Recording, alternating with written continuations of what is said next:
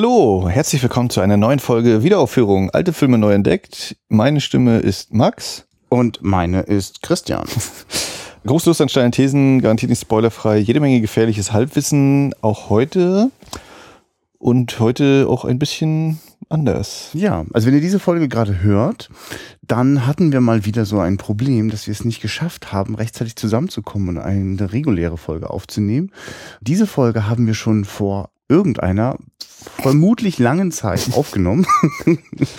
und wir haben einfach schon einen Film gesehen und einfach gesagt, ach komm, lass uns jetzt gleich ein Gespräch dazu aufnehmen, das war gerade interessant. Und wir heben uns diese Folge auf für schlechte Zeiten. oh. Jetzt sind quasi schlechte Zeiten, aber für euch gute Zeiten, weil es Weil's gibt ja diese weitergeht. Genau. Deswegen wissen wir auch nicht, welche Nummer das jetzt ist, aber vielleicht vor, vielleicht aber auch nach der ominösen 100. So, mehr Hinweise auf den tatsächlichen Aufnahmezeitpunkt können wir an dieser ja, Stelle nicht geben. Man könnte ja von der Filmwahl noch irgendwelche Schlüsse ziehen. Ja, könnte man. es gibt sogar einen sehr konkreten Hinweis in einer anderen Folge. Aber genug kryptisches Vorgeplänkel. Ja. Wir sahen den Unsichtbaren. Heißt er denn so auf Deutsch eigentlich? Der Unsichtbare. The Invisible Man von 1933 begleitet von einem Glockenschlag. Ja. Ähm, genau, und außerdem haben wir den jetzt eben schon geguckt. Wir haben keinen Intro aufgenommen vorher, sondern quatschen jetzt gleich rein hier. Äh, in der Hauptrolle Claude Rains, den wir kennen unter anderem aus einer Rolle in Casablanca, wer den Film schon mal gesehen hat. Und äh, er spielt auch, zutrifft. und er spielt auch mit bei The Wolfman von 1941. Mhm. Äh, und sonst spielen auch weitere Leute mit, aber die kenne ich alle nicht so wirklich. The Invisible Man nach der gleichnamigen äh, Erzählung von H.G. Wells, die ich mal gelesen habe und behaupte, so von der Handlung kommt es sogar im Groben hin, was der Film erzählt, ohne mich da jetzt äh, zu sehr aus dem Fenster lehnen zu wollen, dass das jetzt eins zu eins wäre, aber mhm. so ganz grob. Äh, sind da Parallelen vorhanden. Es geht um einen Wissenschaftler, oder es geht erstmal um einen Mann, der bei Schneesturm in eine Kneipe kommt, irgendwo im tiefsten England und wie sich herausstellt, ist dieser Mann unsichtbar. Und er sucht nach einem Mittel, um wieder sichtbar zu werden, sein, sein Experiment umzukehren. Das Blöde ist, sein, sein Unsichtbarkeit, Unsichtbarkeitsmachttrank hatte die doofe Nebenwirkung, dass er wahnsinnig wird. Größenwahnsinnig und mörderische Züge bekommt. Und dementsprechend ist ihm schnell der gesamte Staatsapparat oder die, die Polizei auf den Fersen und Chaos bricht los. Fand ich übrigens einen sehr interessanten Aspekt in der Geschichte, dass das ähm, als Nebenwirkung des äh, entscheidenden äh, Medikamentes oder der entscheidenden Droge, die für die Unsichtbarkeit sorgt, dass das eine Nebenwirkung ist, dass man größenwahnsinnig wird. Äh, denn ich finde das ja eigentlich ganz spannend, wie Paul Verhoeven in Hollow Man äh, in den 2000ern das aufgegriffen hat, dass allein die Tatsache, dass du unsichtbar bist, dir so viel Macht verleiht und dass eine Nebenwirkung von Macht auch immer Größenwahnsinn ist, zumindest in, der, äh, in dieser Konstellation, finde ich eigentlich ja sozusagen noch den konsequenteren Schritt. Aber das spielt ja hier durchaus auch eine Rolle.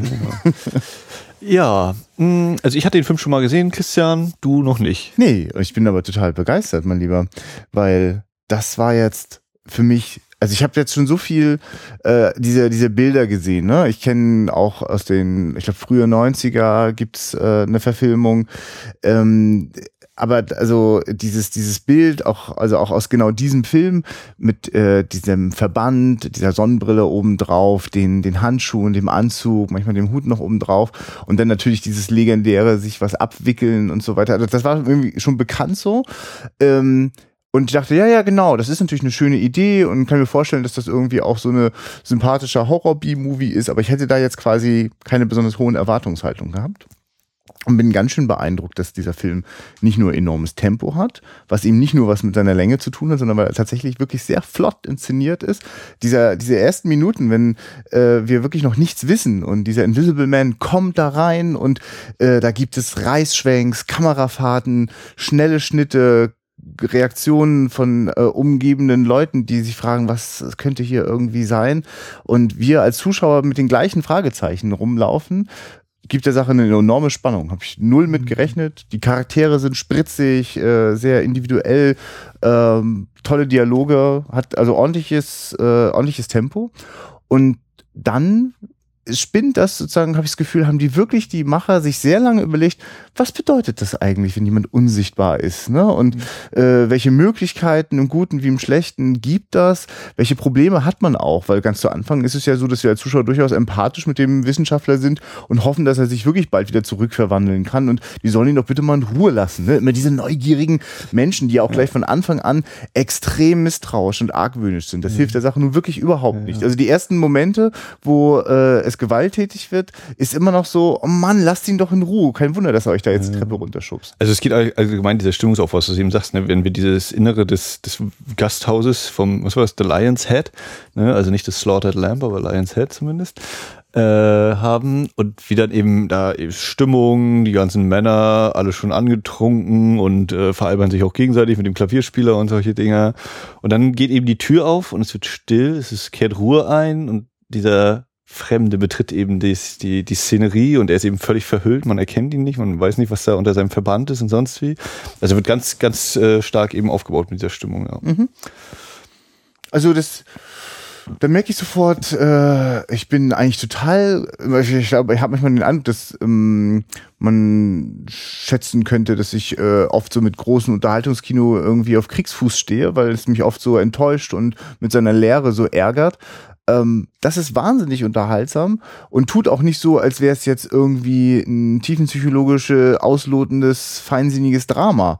Aber es ist in jeder Hinsicht äh, gut überlegt und lässt nichts aus. So, ne? Also ich habe, also es ist, bleibt auf jeden Fall unterhaltsam und hat viel Humor. Aber es wird Momente in diesem Film, äh, es gibt Momente in diesem Film, die erstaunlich düster sind.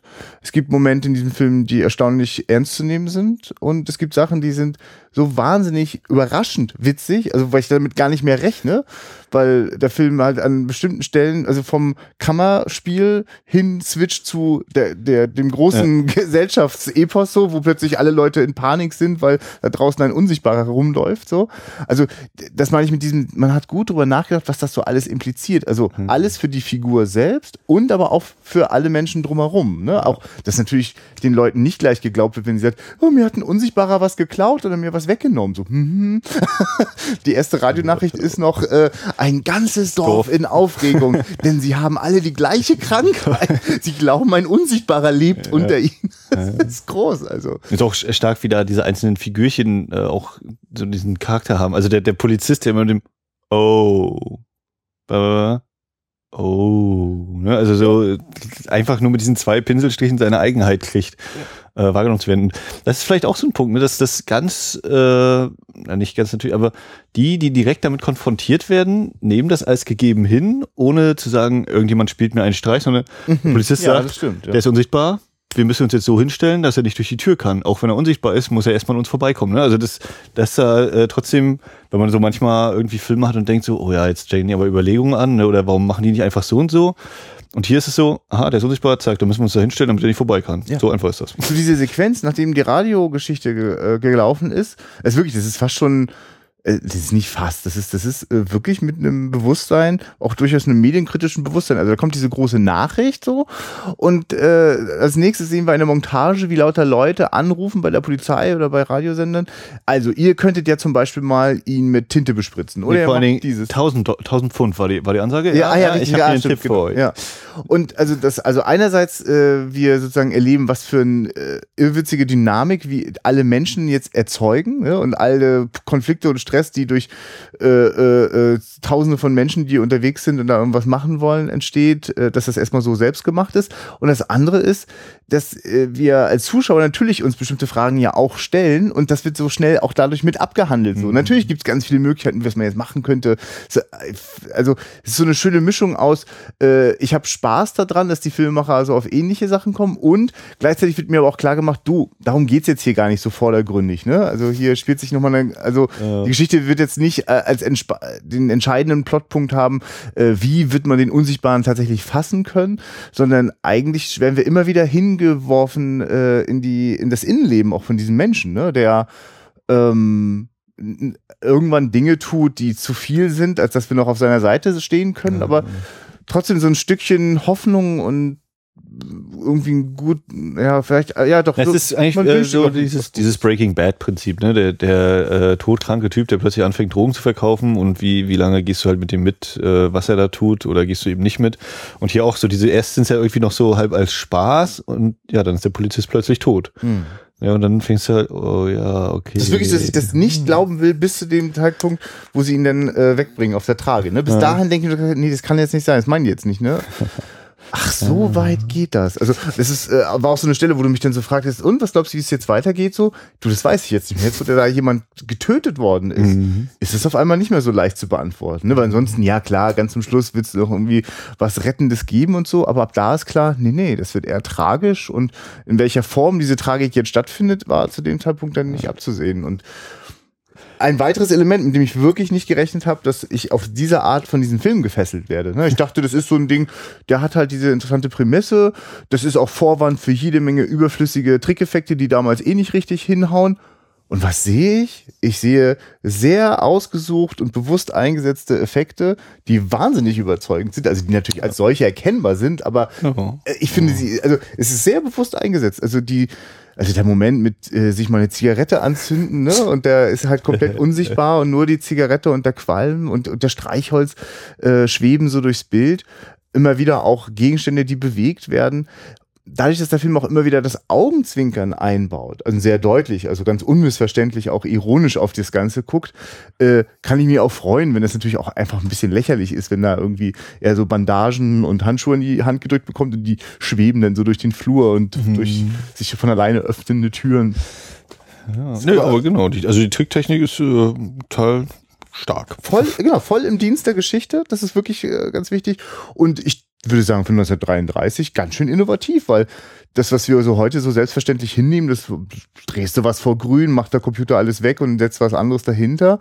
Äh, man spürt für mich, wie einige Einstellungen von Hand noch nachbearbeitet worden sind. Wenn er dann nur mit dem Hemd steht und der Kopf äh, weg ist, äh, das ist schon Ich glaube, es ist im, Making-of auch noch äh, ziemlich gut erläutert gewesen, was die da Ja. eben für Techniken und wie und aber auch, genau, weil ja auch ein ständiger Mischmasch auch mit tatsächlich real vor der Kamera stattfindenden äh, Effekten, ne? also wenn zum Beispiel die Schritte durch den Schnee. ja. Ist gut, wirklich, also das, das macht mir wirklich viel Freude, dass der auf technischer und inhaltlicher und emotionaler Ebene so, so komplett durchdacht ist. Das ist kein, das ist kein Schnellschuss, das ist kein B-Movie, ah, wäre es nicht geil, ja, ja, dreh mal schnell, wir haben hier schon die halben Kulissen fertig, macht mal oder so, sondern Ja. Ganz im Gegenteil. Kennst du den Regisseur Äh, zufällig? James Whale hat auch Frankenstein gemacht, so Ah, viel kann ja. ich zumindest Und sagen. ist der kompetent? Äh, äh, ist, ist Frankenstein gut, der Film? Sollte man? Ne, musst du schon selbst gucken. Ja, okay. müssen- müssen mal, also ich finde ihn völlig, äh, Ja. für mich greift der. Naja, ich traue jetzt dem Regisseur eine Menge zu. So, also ich, also da, du kannst so einen Film nicht machen, wenn du nicht Ahnung hast von Mhm. deinem Fach. Frankenstein vorher oder nachher? Ich glaube, Frank, behaupte Frankenstein ist 31. Ah ja, weil das ist ja auch wirklich noch so die frühe Tonzeit. Äh, schon. Also ich bin mir nicht hundertprozentig sicher, aber ich glaube. Also das ist so ein Film, den würde ich jetzt äh, immer dann jetzt neuerdings äh, auch als Beispiel mit anführen, wenn es mal so darum geht, mit was für einer wahnsinnigen Geschwindigkeit sich diese damals noch so neue Kunstform Film entwickelt hat und wie, wie schnell die auch eine Sprache entwickelt hat, weil vieles, was da jetzt passiert im Jahre 33 in der Form, wie Sachen inszeniert werden, machst du heute eins zu eins genauso mit solchen Schnittfolgen, mit solchen Kameraschwenks. Also Ich finde auch die, die Perspektiven, also wenn, wenn der, der Unsichtbare eben immer wieder, oder Ja. wenn, er, wenn er bandagiert ist, immer wieder so eine Untersicht, Ja. dass er auch größer wirkt als die anderen. Ne? Also, und das ist natürlich auch nochmal eine super Besonderheit, wer sich an eine unserer ersten Folgen erinnert, ähm, die Jungfrauenquelle, äh, wo ich dann meinte, naja, das mit dem Finale, wenn der gar nicht zur Kamera guckt und da seinen, seinen Spruch aufsagt. Und hier ist es noch viel extremer, wir sehen den Schauspieler gar nicht, bis auf eben die letzte Einstellung und haben quasi nur seine Stimme. Und das war das, was mir beim ersten Sichten auch sehr, Ja. mich sehr beeindruckt hat. Also das, äh, Gut, dass du das den Racer. Aspekt nochmal reinbringst, weil du gerade auch so gesagt hast, ne, hier der tolle Darsteller. D- Guck den Film jetzt bitte nicht um den tollen Darsteller mal kennenzulernen, zumindest nicht seine Fresse, weil die kriegt ja halt wirklich bis auf einen klitzekleinen Bruchteil äh, überhaupt nicht zu Gesicht. Wenn man schon mal einen Film mit dem gesehen hat, ne, das Glück haben wir, weil wir äh, eben, ähm, na, sag schnell, Wolfman. der Wolfman gesehen haben, äh, äh, erkenne ich das, möchte ich behaupten, ich erkenne das wieder. Eine bestimmte Form der, der, der, Ja. der Körpersprache so ist zu erkennen und der macht das auch sehr gut. Der ist ein Schauspieler, der weiß gerade genau, diese, er wandelt auf diesem schmalen Grat. Es ist das Wichtigste nicht zu sehen, meine Augen und meine Fresse. Es ist nur mein Körper da. Ich muss es also deutlich und, und, und, und, und mit einer bestimmten Charakterisierung machen, aber es darf bitte auch nicht aussehen wie Zappel-Philipp-Theater. Und ich finde, das kriegt er ganz schön gut hin. Und denn, wenn denn mal der Invisible Man seine äh, behandschuhten Finger ausstreckt und wa- in eine Richtung deutet oder was ansagt, dann, dann hat das starke Wirkung. Ist auch wirklich, also finde ich wirklich auch Kompliment an die, an die Kostüm- und Maskenabteilung, die sich das einfach gut überlegt haben. Das ist immer so ein bisschen, es ist glaubwürdig, dass das gerade so hin improvisiert ist von der Figur und doch sitzt es so gut, dass es auch einen Charakter ausmacht. Ne? diese, diese Sonnenbrille, die an den Seiten Ja. noch so, so, äh, so extra Klappen Ding dran hat. ja, Ne? ja. Das sind, das sind so Details, die machen eine Menge aus. Ja, Hat er, ein, er hat ein Gesicht, die Bandage, aber hat so viele Gesichter dann trotzdem noch. Und ich würde sagen, das ist, das ist auch doch, weißt du, das Medium gibt's erst knapp 40 Jahre, ne? Und da auch das Vertrauen drin zu haben, immer sehen die Leute ihre Hauptfigur, können dir der ins Gesicht schauen und es gibt den, also ein klares Identifikationsangebot. Das einfach nicht zu machen und das durchzuhalten, nicht das Gefühl zu haben, man müsste jetzt mit einer Rückblende arbeiten oder Mhm. überleg dir das mal, da will man keine Rückblende oder irgendwas, also im Sinne von, wir erfahren ja durchaus eine ganze Menge, was so der Hintergrund dieser Experimente ist. Ne? Das wird einfach über eine Parallelmontage erreicht, in der äh, die Forscher sind. Das ist so noch am ehesten auch, sag ich mal, so Die, vom die Bremse. ja, genau, und vom Spiel und so von, von der Exposition eher schwach. Also, aber immer noch stärker und besser als jede olle Rückblende oder äh, so ein Pseudo, ich muss mich erst mit der Figur anfreunden und sie erleben, bevor ich sie unsichtbar mache. Nee, die Tatsache, dass alles, was ich habe, immer dieses Nichts, diese Stimme ist natürlich auch sehr prägnant und die, die, das, was wir, äh, sie kommuniziert, das, vielleicht macht das sogar den Reiz aus, dass wir ja jemanden kennenlernen, der, der ist ja von Anfang an ambivalent. Der ist immer unheimlich. Äh, manchmal äh, können wir uns in ihn einfühlen, manchmal stößt er uns ab. Ähm, und da nur mit seiner Stimme zu hantieren, ist vielleicht gar nicht uninteressant. Das ermöglicht vielleicht dem Zuschauer sogar etwas mehr Empathie. Das ist ja meine Theorie auch beim Podcast hören so, dass das ganz hilfreich ist, dass die Leute nicht immer unsere Fressen sehen müssen, sondern sie sich hier auf unsere Stimmen konzentrieren. Und wir hatten das ja auch schon, dass Leute sich dann ganz überrascht zeigen, wenn sie dann mal die Gesichter dazu sehen. Und so ist das hier eigentlich auch. Und das muss ich jetzt mal vorwegnehmen. Also sorry, Leute, ne, wenn ihr mal wieder den Film nicht gesehen habt, dann holt das erstmal bitte schnell nach. Am Ende, in der allerletzten Einstellung, also im Moment des Todes dann auch noch das Gesicht zu zeigen, das ist, finde ich, auch dramaturgisch sehr schlau, weil das hat natürlich wirklich nochmal eine andere Wirkung. Dieser Figur, der man den ganzen Film gefolgt ist, sehe ich im Moment des Todes ins Gesicht. Meine, also in dem Moment, wo ich ihn sehe, ist es auch vorbei. Max, das ist, also das hat mich jetzt richtig, richtig, richtig überrascht. Also hätte ich nicht, keine Ahnung, also ich weiß auch gar nicht, was ich so für ein Bild habe. Schon an anderer Stelle auch schon mal gesagt, dass ich gar nicht so, so genau diese ganzen Original Universal Horror Classics so kenne. Ähm, Sie sind alle sehr, mh, also weil sie auch immer wieder in Remakes auftauchen, weil sie auch, auch, für, auch eins, einfach nur, wenn ich Bilder davon sehe, ist, ist sofort prägnant ist. Ähm, mein Interesse war immer eher mittelmäßig so, das tatsächlich auch anzuschauen. Und meine Erwartung war überhaupt nicht groß. Mhm. Ja, also ist ja auch wahrscheinlich nicht völlig äh, daneben, weil es ja doch teilweise eben ne, 70 Minuten, nicht mal ganz 70 Minuten. Äh, der, der Voice-Mensch war in drei Wochen runtergekurbelt. Weiß nicht, wie jetzt bei dem war, aber Der muss länger gedauert. Ähm. Ich kann mir das nicht wirklich, das nicht äh, wirklich, weil ich, ich finde die Präzision im Spiel, in den, was ja alles, was wir beschrieben haben für den Anfang, das funktioniert nicht. Das macht keinen Spaß, wenn das schnell, Äh. schnell gemacht ist. Glaube ich daran jedenfalls. Also, Oder die waren wirklich perfekte. ja, ich musste beim Film, also er steht noch ein bisschen unter dem Eindruck, ich musste öfter mal an M denken, was so die, dieses mit den Ja. Ermittlungen und wir machen jetzt dieses oder so und so gehen wir vor und so. Das hat mich, ich hatte so den Eindruck, okay, den hat er bestimmt vorher mal gesehen auf jeden Fall, dass er da irgendwie so ein paar Hm. Sachen so mit drin hat. Das war schon sehr, sehr auffällig. Ja, das stimmt. Auch die Montage, wenn quasi die ganzen äh, Leute losgeschickt werden, wenn, wenn, wenn durchsucht wird, ne? Genau, ja. Ja, das ist ganz, das ist ja und dieser, dieser Humor, ich meine, äh, es gibt so die, die, ja, was ist die, die Haushälterin, die, die Bardame, die ist so hart an der Grenze mit ihrem Geschrei, Auf jeden Fall.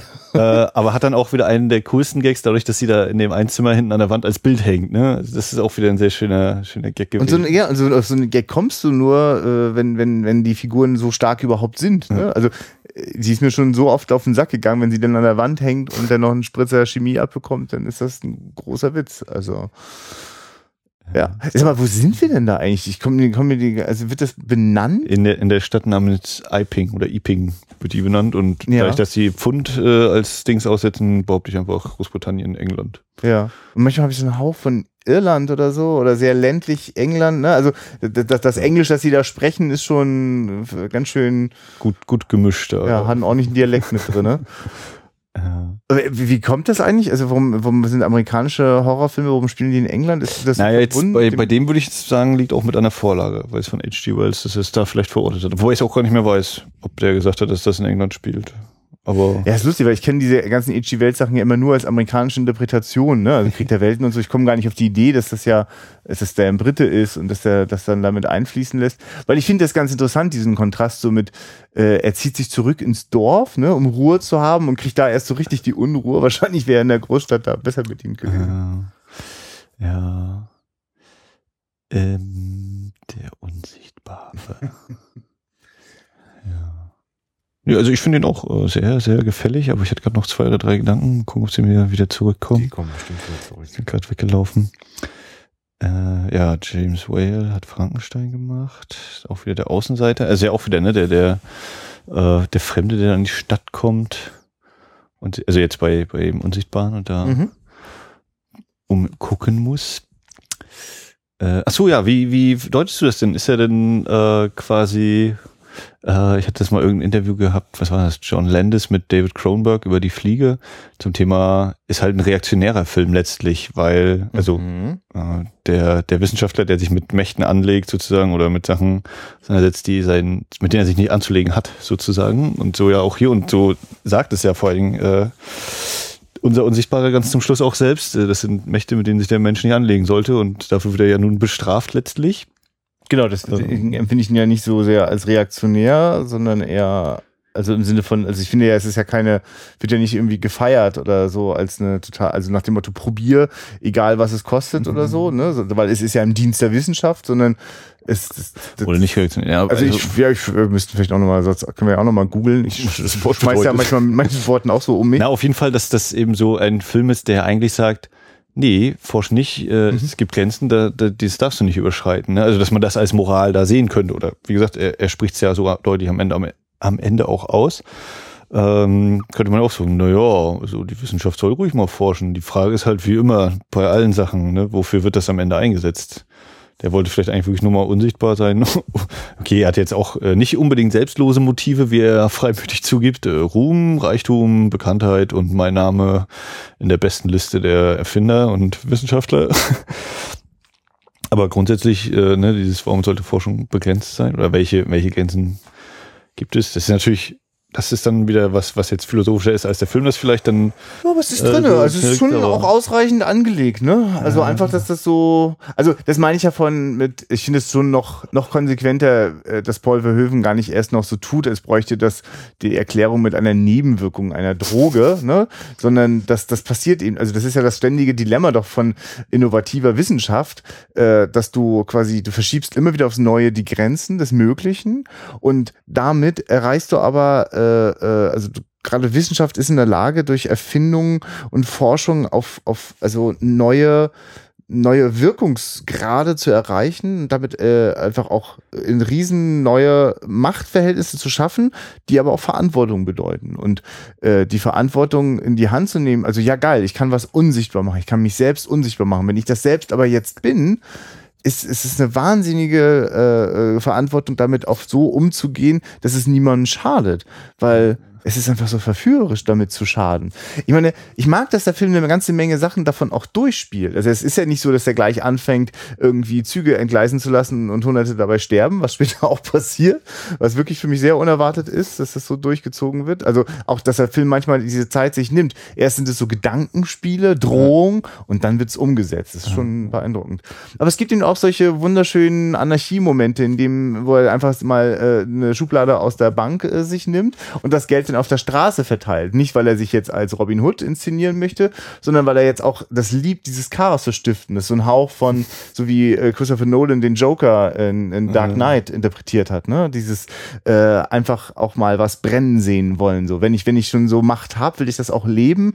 Und ich habe vielleicht auch ein Gefühl zu so wie die Verhältnisse sind, passen sie mir nicht. Ich werde sie mal so richtig schön in Unruhe bringen und mal gucken, was dann am Ende übrig bleibt. So. Und ist mir, also ich finde, das sind so, das sind schon so Sachen, dass alles, dass das alles Platz findet in diesen 70 Minuten, ist äh, ja sehr überraschend. Aber ich wüsste gar nicht, wie man es anders, also ich, ich möchte es gar nicht anders sehen. Ich bin froh, dass es so dicht ist an ja. der Stelle. Ja, ich glaube, es ist vielleicht auch ein bisschen nötig, also dass er da so aus der muss, damit du auch oder damit er dir nicht zu sympathisch vielleicht wird, dass du immer sagst, naja, aber war ja trotzdem also irgendwie so, aber sondern es ist nur ein eiskalter Mörder am Ende, ne? Und, und oder auch Massenmörder, wenn man so ja, und dennoch verlangt uns der Film und es klappt äh, am Ende auch noch Mitgefühl ab. Also mhm, ist natürlich auch hilfreich, dieser dramaturgische Kniff, die, die Anti-Helden am Ende vor unseren Augen sterben zu lassen. Das äh, ermöglicht uns ja auch ein Stück weit und vor allem die, die Entschuldigung des, der Nebenwirkung. Ja. Hätte, er, mal, hätte er mal das, hätte er das gewusst, ja. dann wäre es vielleicht besser gewesen. Weil es hätte natürlich nicht so leicht ertragen können, dass er nach all den Morden am Ende dann überlebt, so, ne? Das ist ja immer so eine bescheuerte menschliche Gerechtigkeitsfantasie, dass wenn er dann am Ende selber tot ist, dann ist schon okay. aber ne, aber das, das ist eben so, äh, also das hat irgendwas damit zu tun, dass ich nicht finde, dass das nur eine Nebenwirkung ist, sondern der hat wirklich das Problem, dass er, äh, also wird er, so wird er ja auch beschrieben von seinen Kollegen, ne, dass er da so rauschartig sich, sich so verbarrikadiert verkadiert und immer so neue Sachen herausfinden möchte. Und daran hat er sich verloren. Also ich finde das eigentlich ein schönes Symbol. Ne? Also Wissenschaftler, Wissenschaftler können sich mit allen möglichen verlieren so. Aber so, wenn ich das filmisch übertrage, dann macht er sich halt unsichtbar so. Ne? Mhm. Und ja, ich meine, es ist interessant, weißt du, er versucht die ganze Zeit sich, also äh, das, das auch noch das Gegenstück der, der Verwandlung zu finden, aber nicht um sein Metyrium zu beenden oder so. Also sicherlich auch, aber Antrieb ist auch, nee, also dann habe ich quasi den Anschalter und den Ausschalter und dann kann ich das nochmal ganz anders einsetzen. Ja, das ist, also ist wahrscheinlich auch ein interessanter Aspekt, dieses unsichtbar sein wollen, um sichtbar zu werden. Also äh, sichtbar im Sinne von der Weltöffentlichkeit jetzt als der gefeierte Wissenschaftler oder so dazustehen. Ein interessanter Gedanke. Ja, also, und ich finde, dass der Film äh, dafür eine Menge Fleisch liefert, dass man über sowas nachdenken darf. Ja, was er wirklich erreicht durch, durch, die, durch die Breite der Figuren, die sich mit dieser Unsichtbarkeit auseinandersetzen. Ja, mhm. wirklich sozusagen vom, von, von der von der Freundin, die übrigens, das ist für mich ein echter Schwachpunkt, unfassbar naiv ja. äh, inszeniert und ich, auch, auch schauspielerisch kommt da jemand ganz schön an seine Grenzen. Aber jedenfalls von dieser äh, schmachtenden äh, Freundin des Wissenschaftlers bis hin zum äh, Polizeioberhauptmann, äh, das ist, äh, ist also von Zweifeln äh, und und äh, Verdächtigungen oder oder ähm, äh, den Verfolgen, also also alle möglichen Gefühle, die man irgendwie dazu so haben kann, wenn etwas so außer Kontrolle gerät, äh, sind, haben Platz, dürfen mit auftauchen. Ich finde wirklich, ich war vorhin schon kurz angedeutet, aber es ist wirklich eine ganz tolle Sequenz. Also die erwarte ich wirklich auch in ihrer Detailfreudigkeit und dennoch großen Geschwindigkeit eher von einem Wes Anderson heute und äh, sehe die da ganz ganz ganz aufgeregt. Die Reaktion von äh, Bürgern die wir vorher auch noch nie gesehen haben, die auch nie wieder auftauchen, die gerade diesen Radiobericht hören. Es ist echt. Es ist nicht so, dass die Leute sich das eingebildet haben. Es gibt tatsächlich einen Unsichtbaren unter uns. Und dann, also das ist so ein altes Ehepaar, das Kopfhörer aufhat. Äh, äh Kinder. Die Kinder, das ist wie so ein Waisenhaus, die alle ganz aufgeregt gucken. Also es ist auch ironisch gebrochen so, ne? Und, äh, aber so eine, so, so eine Sequenz. Und dann diese, diese Abfolge der das Türen verschließen, ne? Das ist auch oh, ja, ja, ja, ja, ja, ja. Also Hallo. wunderbare Montage. Ja. Also, äh, als ich das gesehen habe, dachte ich, hm, also wenn jetzt jemand von Switch on Stage sich anguckt, das könnte man uns glatt Plagiat unterstellen, weil einige Einstellungen äh, kamen mir genauso bekannt vor, wie die Riegel sich da verschließen. Nee, äh, ja, geil, also ganz schön geil, dass das so, also der, der mischt da dann so ein bisschen so, ein, so ähnlich wie M, eben so diese, diesen dokumentarischen mhm. Ansatz, ne, wie so ein Newsreel, dann aber wieder hochgradig inszeniert, aber so, so symbolisch, also ich, das meine ich vorhin mit diesem, das ist manchmal so richtig Wechsel vom Kammerspiel. Wir sind mit dem äh, Unsichtbaren sozusagen irgendwie im Raum und versuchen irgendwie sozusagen das äh, Überleben ja. oder den nächsten Schritt irgendwie zu gehen.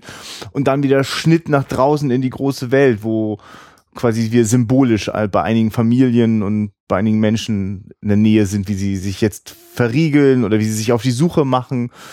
Also man kann ja auch wirklich dem, dem Typen nicht mehr wünschen, äh, auf der Straße äh, entdeckt zu werden, weil der Mob ist schon ganz heiß. So, ne? Das sind auch, auch das ist ein sehr interessanter Punkt, dass er dann letztlich auch einmal damit spielt, dass wir eben nicht wissen, wo er ist. Oder Mhm. dass wir auch denken, na, vielleicht ist er da und da, dass wir Ja. dieser Perspektivwechsel uns von ihm entfernen, während wir Das stimmt. mal bei ihm sind und dann wissen wir halt nicht. Und dann erzählt er uns dann nachher nochmal, weil wir es eben nicht sehen konnten, wo er war. Und das, Ja. das sind auch nochmal. Ja, wenn er und, dann. Ja. und, und wie, wie, ja, wie eiskalt dieser Mord dann ist an seinem ehemaligen Kollegen, ne?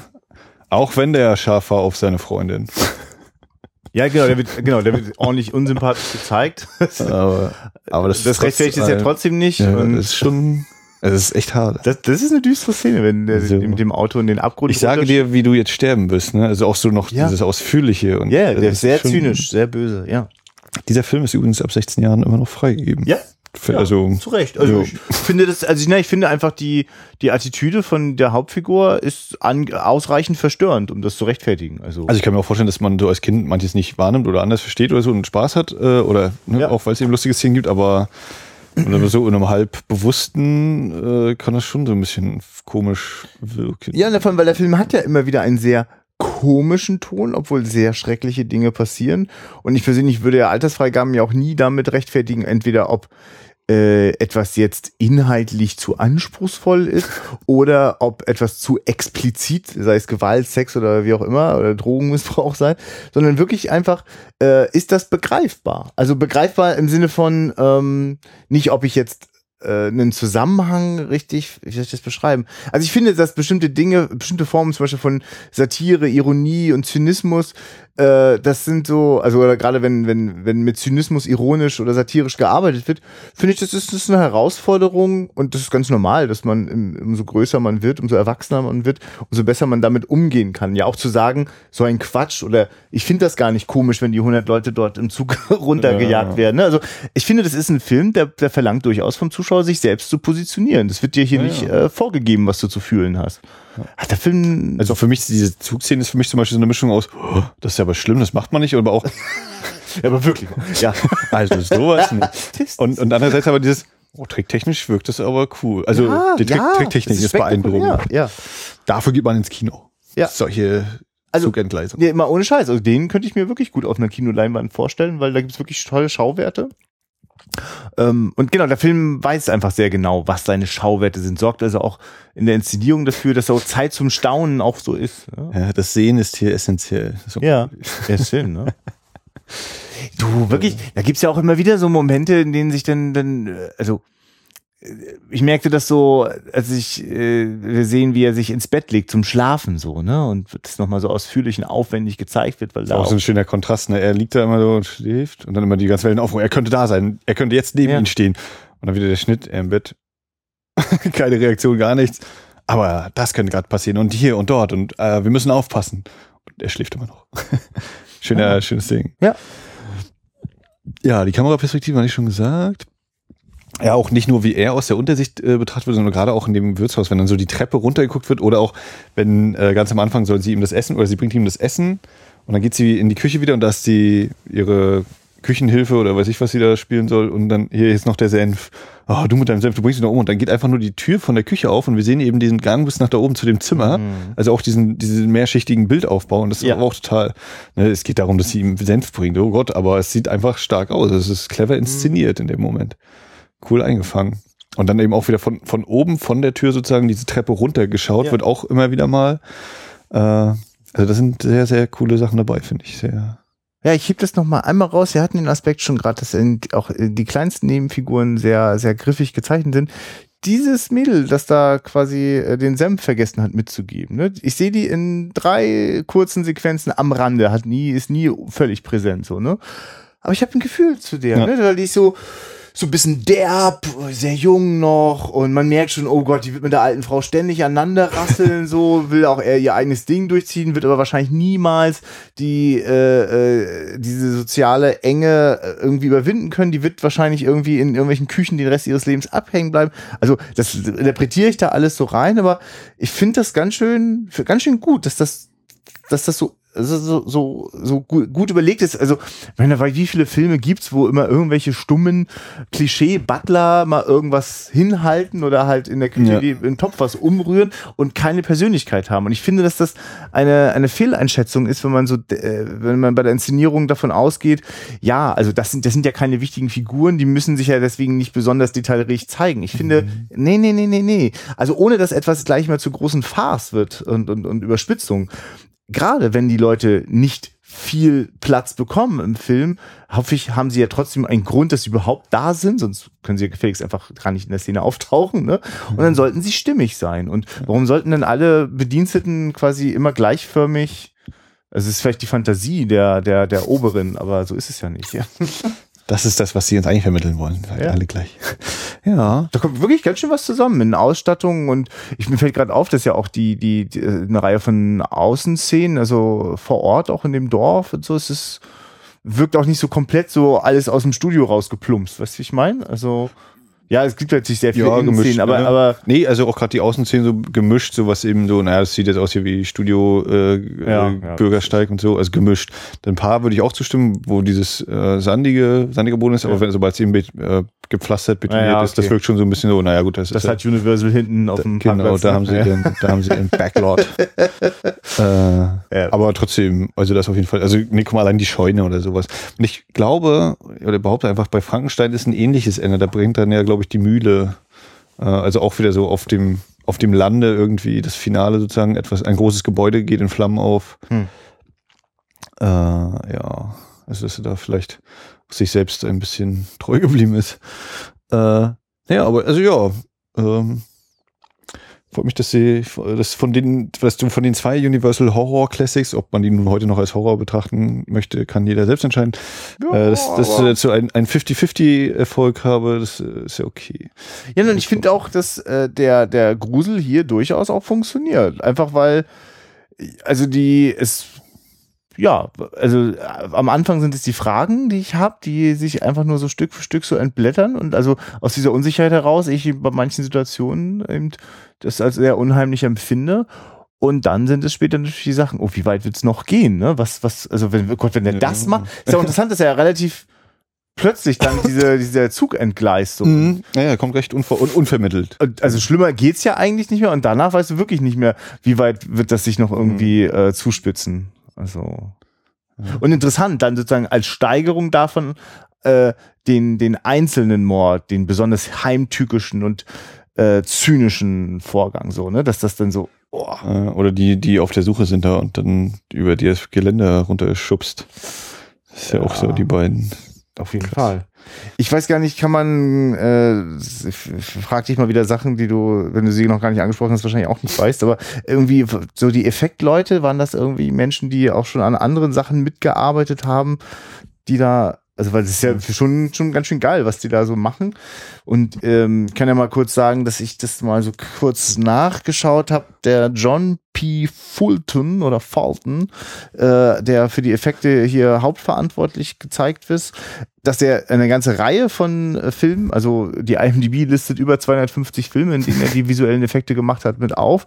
Und da tauchen zum Beispiel auch Filme auf wie, ähm, na, äh, Alfred Hitchcock und zwar Vertigo oder Rear Window, Ja. ähm, auch die The Ten Commandments von den 50ern. Das heißt, eine ganze Reihe von Sachen, wo ich weiß, die Effekte sind wirklich überwältigend und äh, äh, auch durchaus prägend für ihre Zeit und auch für die zukünftige Entwicklung.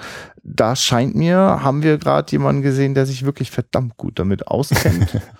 Und das also nicht nur zufällig man das Gefühl gerade hatte, hier hat jemand äh, sehr innovativ gearbeitet, also auf sozusagen seinem wissenschaftlichen Gebiet die Grenzen äh, weiter erweitert, vergrößert. ja. Okay. Unsichtbar. Klingt nach einer klaren Guckempfehlung. Ja, auf jeden Fall. Ja, und äh, mit weiteren Titeln dieser Universal Horror Classics müssen wir gucken. Ein, zwei habe ich zu Hause noch stehen. Bei Gelegenheit vielleicht mal noch mal ein Ja. rausholen. Nicht, dass wir jetzt zu viele Universal Horror Classics am Stück machen und die Leute sich beschweren, dass er auch mal gut ist.